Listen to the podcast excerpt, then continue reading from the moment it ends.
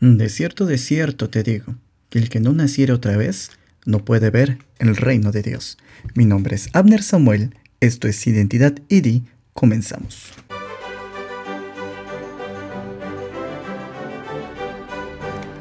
Hola a todos, es un gusto para mí estar de vuelta con ustedes en este podcast Identidad ID, en esta su segunda temporada.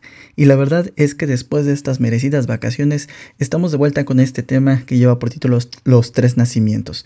Si bien la Iglesia de Dios predica como dos nacimientos, que es el nacimiento de agua y el nacimiento de espíritu, para mí em, siempre me ha gustado hablar del primer nacimiento por el cual todos somos participantes y por el cual pues estamos aquí escuchando este podcast.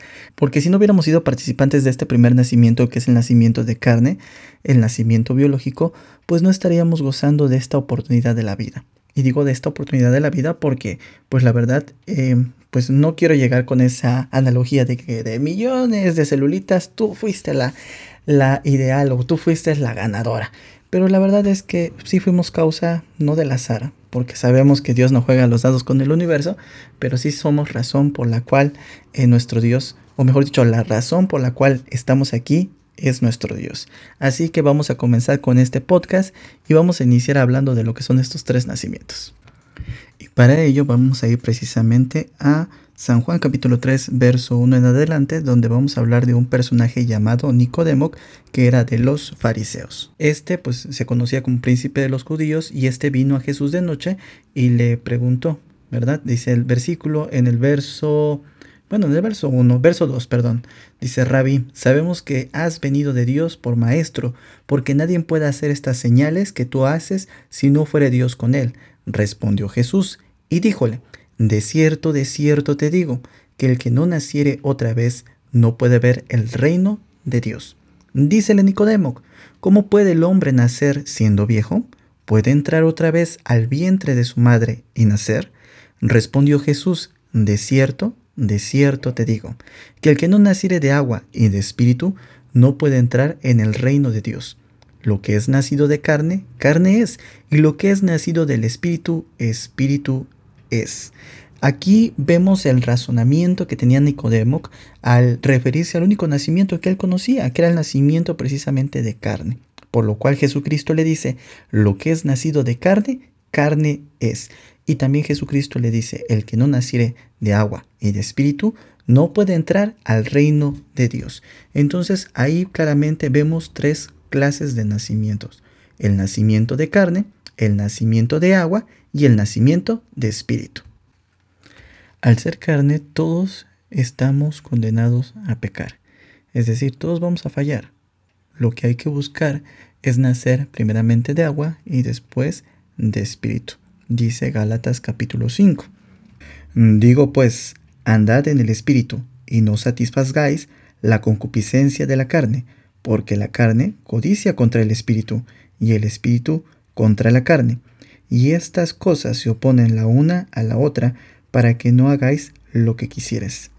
Y todavía nos dice en el verso 19, y manifiestas son las obras de la carne, que son adulterio, fornicación, inmundicia, disolución, idolatría, hechicería, enemistades, pleitos, celos, iras, contiendas, disensiones, herejías, envidias, homicidios, borracheras, banqueteos y cosas semejantes a estas, de las cuales os denuncio, como ya os he anunciado, que los que hacen tales cosas no heredarán el reino de Dios.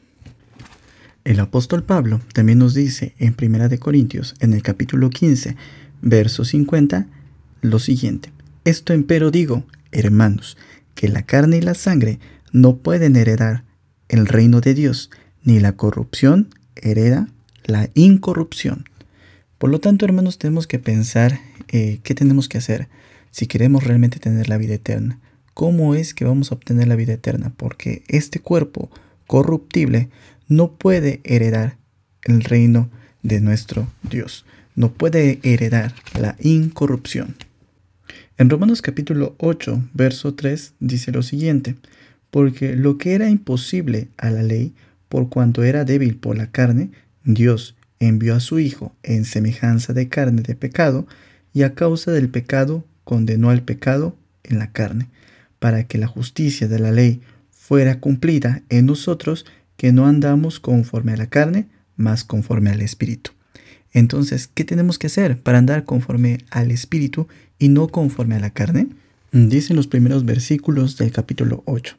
Ahora pues, ninguna condenación hay para los que están en Cristo Jesús, los que no andan conforme a la carne, más conforme al Espíritu. Porque la ley del Espíritu de vida en Cristo Jesús me ha librado de la ley del pecado y de la muerte. Y volvemos a lo mismo, ¿qué es lo que tenemos que hacer para andar en Cristo Jesús? Para ya no andar conforme a la carne, sino conforme al Espíritu. Dice nuestro Señor y Salvador Jesucristo en San Marcos capítulo 16, verso 16, bueno, desde el 15, en esa encomienda que le da a sus discípulos cuando les dice, id por todo el mundo y predicad el Evangelio a toda criatura. El que creyere y fuere bautizado será salvo, mas el que no creyere será condenado. Entonces, una de las cosas que tenemos que hacer para dejar de estar en el pecado y vivir conforme a la carne es bautizarnos. Y aquí me gusta mucho tomar el ejemplo precisamente de la gestación de un bebé, ¿no? De la gestación que se lleva a cabo para poder nacer de carne. ¿Por qué me gusta hacer esa analogía? Porque realmente si no hay un buen proceso de gestación, eh, puede llegar a que el niño nazca con alguna malformación o algún problema de salud no a ir tan lejos en malformación, pero sí un problema de salud o en alguno de los casos que no llegue a buen término, sino que sea prematuro o que en algunos casos pues lamentablemente pues no llegue este pues a nacer. Eh, suena feo, pero pues realmente así es, ¿no? Lo que es la biología. Y esto porque lo digo precisamente basándome en el acuerdo conciliar del año de 1969, inciso 6, que no hay tiempo fijo para ser doctrinados los que han de ser bautizados. Lo que sí es cierto, bueno, no hay un tiempo fijo, y en eso estoy totalmente de acuerdo, porque cada gente o cada persona aprende de forma distinta y a diferente velocidad. Hay personas que dicen me voy a bautizar y pues toman un tiempo de preparación. Lo que sí es cierto es que debe de haber una preparación antes del bautismo, para que entiendan que el bautismo no es un juego y que por ende en el momento que se bautizan tienen que confirmar la fe. Una fe se tuvo que andar construyendo tiempo atrás. El bautismo, por lo tanto, es la confirmación de la fe. Una fe que ya se cree y que ya se tiene fundada. ¿sí? Entonces, teniendo en cuenta eso, pues hablamos de esa gestación, ¿no? ¿Qué es lo que primero tiene que saber una persona que eh, va a ser bautizada, pues bueno, hay que acercarnos a los diferentes obreros, principalmente a los de nuestra localidad, y de ahí pues a los que tengamos mayor confianza, ¿no? Y dice el acuerdo conciliar del año de 1969, inciso 5, principalmente y dirigido hacia los jóvenes, que un joven puede recibir el bautismo quedando este a criterio del ministro esta situación, aún con una persona que es joven, estamos hablando de un menor de 18 años, eh, quiere ser bautizado, tiene que estar avalado por un ministro. En algunos casos se dice por su encargado de localidad. No es de que llegues a un bautismo general, por poner un ejemplo, y digas, yo me quiero bautizar y me voy a bautizar. No, tiene que haber el aval en esta situación del encargado de tu localidad o en este caso de un ministro que diga, él es apto para bautizarse. Porque también si el obrero sabe que esa persona no es apta para bautizarse y se bautiza, es como condenarlo. Es como decirle, pues ahora tú no estuviste preparado y ahora te estamos aventando a que tengas que cumplir todo lo que tienes que cumplir, guardar los mandamientos para que ya no vivas conforme a la carne. Entonces sí, tiene que haber una preparación para que ese viejo hombre o esa forma de vivir quede atrás no se pueden hacer cambios así muy drásticos y eso está eh, pues muy comprobado pero bueno lo que tenemos que decir es que, que sí tiene que haber una preparación tiene que haber una gestación para que lleguen precisamente a nacer como le dijeron a Nicodemo de agua.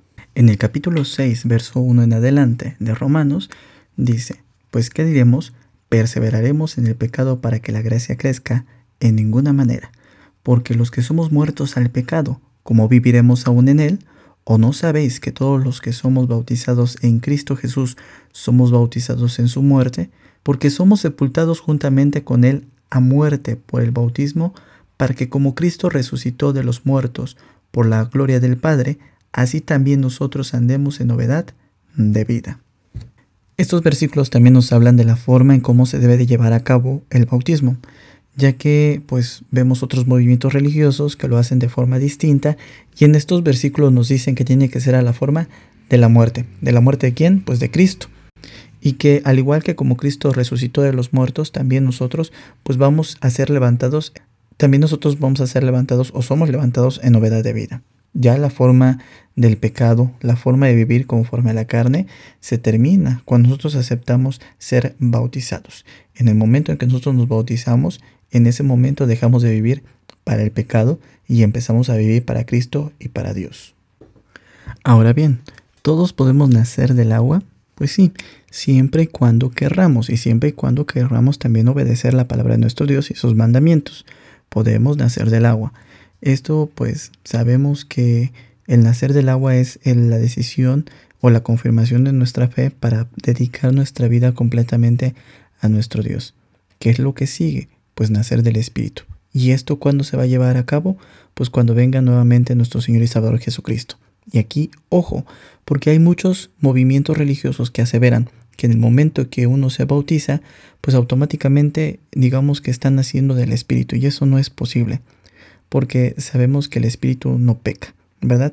El que vive conforme al espíritu pues no peca. Y vamos a verlo también lo que dice Gálatas capítulo 5. Cuando hablamos en relación a los frutos del espíritu y cuando ponemos, ¿verdad?, en contrapeso con los frutos de la carne o con las obras de la carne, perdón, pues nos damos cuenta que aún, ¿verdad?, siendo bautizados, aún todavía existen pequeños vestigios de aquello que fuimos en algún momento. ¿Por qué? porque es complicado, la verdad es muy complicado. Seguimos siendo carne, pero ya no vivimos conforme a la carne, sino conforme al espíritu. Y aquí nuevamente empieza una gestación para poder nacer del espíritu. ¿Quién ha nacido desde el espíritu? ¿Quién ha logrado eh, llegar a este punto? Pues solamente nuestro Señor y Salvador Jesucristo. Dice Apocalipsis capítulo 1, verso 5. Y de Jesucristo el testigo fiel el primogénito de los muertos, príncipe de los reyes de la tierra, al que nos amó y nos ha lavado de nuestros pecados con su sangre. Él es el único que ha nacido del Espíritu y es el único, ¿verdad?, que tiene esa parte espiritual que nosotros anhelamos llegar a tener. Cuando hablamos de nacer del Espíritu, dice el acuerdo conciliar del año de 1991, inciso 16, las palabras nacimiento y transformación indican lo mismo cuando hablamos de la resurrección para vida eterna, ya que en Apocalipsis capítulo 1 verso 5, que es el que hemos acabado de leer, dice que Cristo es el primogénito o el primer nacido de los muertos. Nosotros sabemos que no hemos nacido del Espíritu, porque todavía conservamos este cuerpo material. Y aunque hayamos sido nacidos ya del agua, no hay que confundir un nacimiento con el otro, como algunos movimientos religiosos lo hacen, sino que hay que tener la conciencia de que hemos muerto al pecado al nacer del agua, pero que estamos en gestación, todavía estamos a prueba para ver si merecemos nacer del Espíritu. Cuando decimos nacer del Espíritu, nos hablamos de, o mejor dicho, hablamos de esa transformación que se llevará a cabo cuando venga nuevamente nuestro Señor y Salvador Jesucristo, que como sabemos la carne no puede heredar ¿verdad? la vida eterna o la incorrupción. Lo único que puede heredar esa incorrupción, pues precisamente es lo espiritual. Mi nombre es Abner Samuel, nos escuchamos en un próximo podcast. Y bueno, hasta aquí el podcast del día de hoy, espero que les haya gustado, si les gustó por favor píquenle en seguir con eso nos ayudan muchísimo para seguir haciendo este contenido. Y si ustedes quieren conocer más de esta personita que les habla, pues pueden seguirme en mis redes sociales. En Facebook me encuentran como Abner Samuel, en YouTube como Abner Samuel y en Instagram como Abner Sam. Y bueno, ¿qué más podría decirles? Más que espero que este año que iniciamos o esta nueva temporada que iniciamos sea de bendición para cada uno de ustedes y también para cada uno de nosotros. Un saludo en la distancia. Mi nombre es Abner Samuel. Nos escuchamos en un próximo podcast. Hasta luego. Estás escuchando Identidad ID. Regresamos. Esto es Identidad ID. Estamos de vuelta.